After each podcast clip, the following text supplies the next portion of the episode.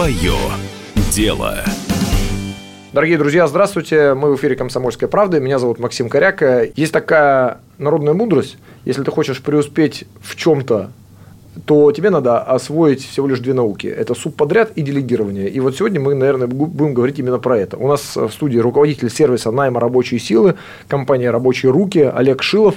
Здравствуйте, Олег. Добрый день. Ну и исходя из названия вашей компании, насколько я понимаю, вы как раз таки и занимаетесь предоставлением рабочей силы, призванной выполнить те или иные дела в случае, если, допустим, у кого-то уровень квалификации, так сказать, уже зашкалил за то, чтобы выполнять какие-то работы, ему надо кем-то себя заменить, то вот э, этот человек может обратиться к вам и нанять таких сотрудников на там, какой-то временный проект, правильно? Ну, на самом деле мы все-таки призваны э, создать сервис, который, с одной стороны, обеспечит э, бизнес трудовыми ресурсами, когда это нужно, то есть по схеме on demand, а с другой стороны гарантирует оплату работникам. А что такое схема on demand?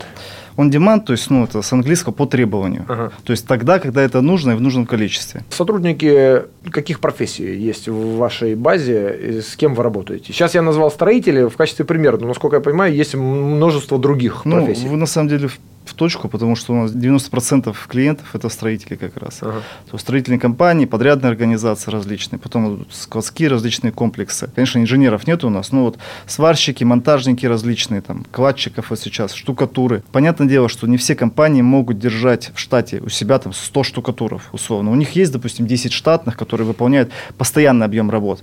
А когда объем резко увеличивается... А, Проект и... выиграли, например. Да, тендер, да, да. Это вот прям наша история.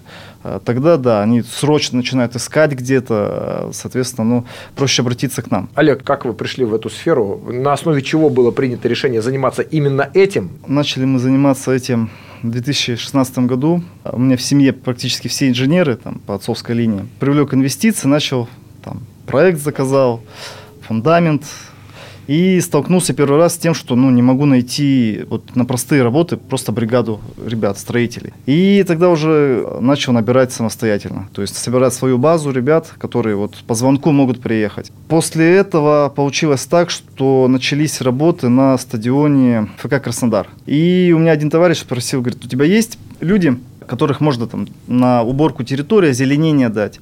Я говорю, слушай, ну вот у меня есть база, давай попробуем оттуда. И также заказ выложил, не свой, а уже чужой. И, соответственно, люди откликнулись, поехали туда, и получилось так, что мы на этом заказе там заработали несколько сот тысяч рублей. После этого мы конкретно уже выделили вот это направление. Подбор персонала. Подбор персонала, соответственно, ну, распределение заказов. И начали работать. Работали сначала через WhatsApp, но очень быстро, в принципе, достигли операционного максимума. Невозможно в WhatsApp это все уже было делать. Начали искать, может быть, есть сервисы, которые помогают бизнесу находить. Но оказалось, что там кроме Авито ничего, в принципе, нету. И решили это все дело автоматизировать там, по принципу там, Uber. Ага. То есть, надо, соответственно, создать приложение, в котором будет ну, не 256 человек, а там сотни тысяч человек, которые будут э, отвлекаться на различные заказы. Ну, сколько сейчас у вас в базе таких? Сейчас больше 100 тысяч. Э, исполнителей? Да. Сколько лет существует ваша компания? Просто сейчас мы с вами говорим о компании, в которой больше э, несколько сотен тысяч человек состоит в базе, и достаточно большие объемы работы вы э, осваиваете. Сколько лет существует фирма? с 2016 года. Сколько заказов вот вы принимаете в день? В районе 40. Таким образом, мы фактически с вами напрямую подошли к вопросу о том, кто ваши клиенты. Это неотъемлемая часть нашего с вами разговора. Клиентами, насколько я понимаю, у вас являются в основном бизнес. Или есть и частные заказчики тоже? А, вообще, изначально сервис, а, мы тогда галлюционировали себе, что а, мы сделаем вот сейчас приложение, как Uber, как такси. У нас будут заказывать переезд, грузчиков, там, садовников и так далее. А, и, в принципе, с этой идеей мы и пришли в Фонд развития интернет-инициатив. Они говорят, ребят, классно, ну вот есть Юду, отличный проект, э, сильно развит. Ну и второму, наверное, места такого не будет. Тем более у вас ниша такая достаточно узкая. Ориентируйтесь на B2B. И вот как раз мы летом 2018 года начали ориентироваться вот исключительно на B2B, там не принимать вообще заказы от физиков. А, и тогда вот мы выросли где-то 2,5 миллиона в месяц. Оборот у нас был. Mm. После этого опять подали заявку, значит, фонд на акселератор, и тогда нас уже приняли. Основной наш клиент 99% это как раз компании, которым требуется ручной труд. Mm-hmm. То есть не обязательно строительные. У нас есть и э, логистические компании, и сейчас вот активно осваиваем нишу там, официантов, э, поваров по требованию. Что с конкурентами у вас на этом рынке? Конкурентный ли это сектор бизнеса? Это очень конкурентный сектор бизнеса. Услуга очень востребована. Uh-huh. В целом конкурентам нам можно отнести э, любой иной метод э, привлечения временного персонала. Авито, Ворки, самостоятельный найм, э, кадровые агентства, там, агентство массового персонала, аутстаффинг, аутсорсинг. То есть это все наши конкуренты. Вопрос в другом, что мы специализируемся именно на временном и срочном персонале и прикручиваем к этому технологии.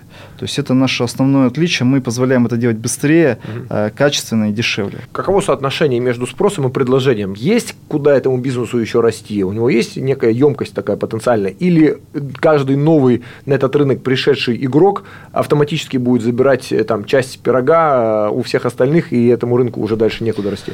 По оценкам некоторых экспертов, mm-hmm. даже если все агрегаторы объединятся, которые сейчас в онлайне работают, то они, наверное, и 10% не заберут от рынка. В целом рынок там, до появления э, самозанятости был достаточно очень серый. А в нашем же случае, то есть это все абсолютно легально и прозрачно, то есть мы работаем только по договору, соответственно, мы являемся официальным оператором ФНС России по работе с самозанятыми. Угу. И все наши исполнители тоже самозаняты, все платят налог. Мы говорим о достаточно серьезных объемах работы и о том, что вы там в день принимаете массу заказов, которые нужно обрабатывать, с ними надо работать. Наверняка у вас есть еще масса всяких разных дел, которые постоянно в компании проходят.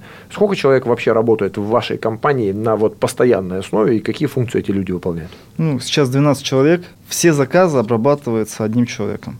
Но Бухгалтер. Это ага. Э, менеджер по продажам три человека, э, технический директор, э, три программиста, я, кадровик, ну и, соответственно, там ряд еще персонала, которые также помогают в работе. Ну вот вы сказали, что у вас один человек всего обрабатывает заказы. Наверное, это человек, через которого все заказы проходят и все деньги компании попадают в компанию именно через этого человека. Ну это как это струю меча. Да. А, да.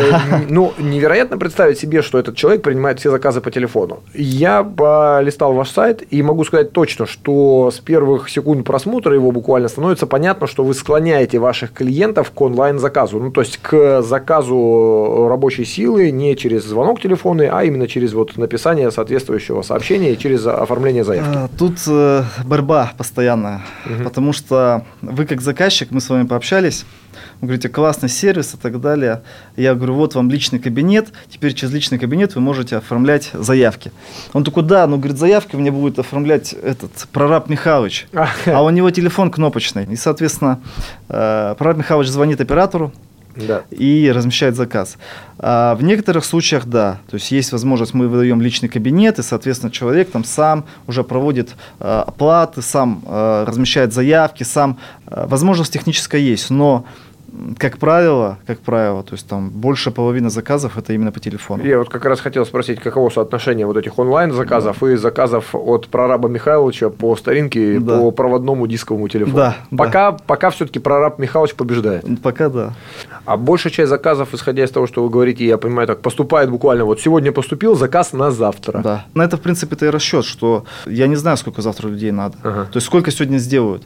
Там, может быть, завтра и не надо. А если техника не приедет? А если материал не привезут? То есть очень много переменных, как раз люди – это самое слабое такое звено, когда, которых нельзя вызвать и сказать, ну ладно, ты постой, да. ему все равно заплатить надо. Угу. Поэтому чем хороша система, то есть ты размещаешь заказ, и в принципе ты уже через 10 минут можешь сказать человеку, ну, будь, ну набирается или нет. Олег, вы знаете, что я услышал вот во всем нашем интервью красной нитью? Какая у меня сейчас э, мысль появилась после беседы с вами? Вот представим себе, что я ваш потенциальный клиент, и мне необходимо там, к себе на стройку заказать там, 20 или 30 человек угу. строителей. И я понимаю, что мне с этими проблемами придется столкнуться либо самостоятельно, либо я обращусь к вам, и вы в любом случае закроете какую-то часть ответственности передо мной за работу этих людей. Я точно знаю, что они как минимум приедут, Во-вторых, э, у них кто-то главный будет, кто за них будет отвечать, и я буду решать вопросы с адекватным человеком, который мне сможет разложить все по полочкам. И у меня оплата будет, условно говоря, в одну кассу. Мне не да. надо будет каждому платить, что очень важно. Вот у меня приехало 30 рабочих, с каждым надо рассчитаться. У меня есть одна касса, я в эту кассу заплатил, и моя голова спокойная, и я вдобавок ко всему еще могу по налогам отчитаться, по документам, у меня есть все документы э, и так далее. Расходы могу показать да. в случае, если у меня там система налогообложения, да. доходы минус расходы. Я не представляю себе, как с этими людьми работать, если бы не было такой компании, допустим, как у вас? Это же нереально. Вот, мне кажется, в чем основная миссия вашей компании да, заключается. Вы сейчас просто перечислили пункты нашего коммерческого предложения. Да. Один из ключевых вопросов любого бизнеса – есть ли возврат клиентов? Какое количество клиентов, действующих на сегодняшний день, у вас является постоянными?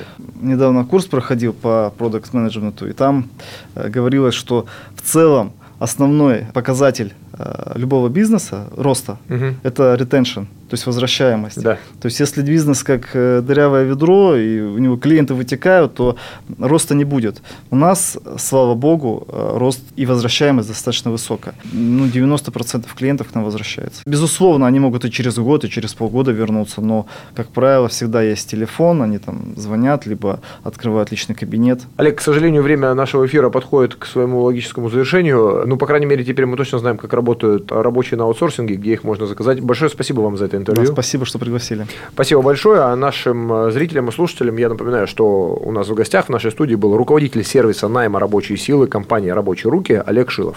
До свидания. До свидания. Свое дело.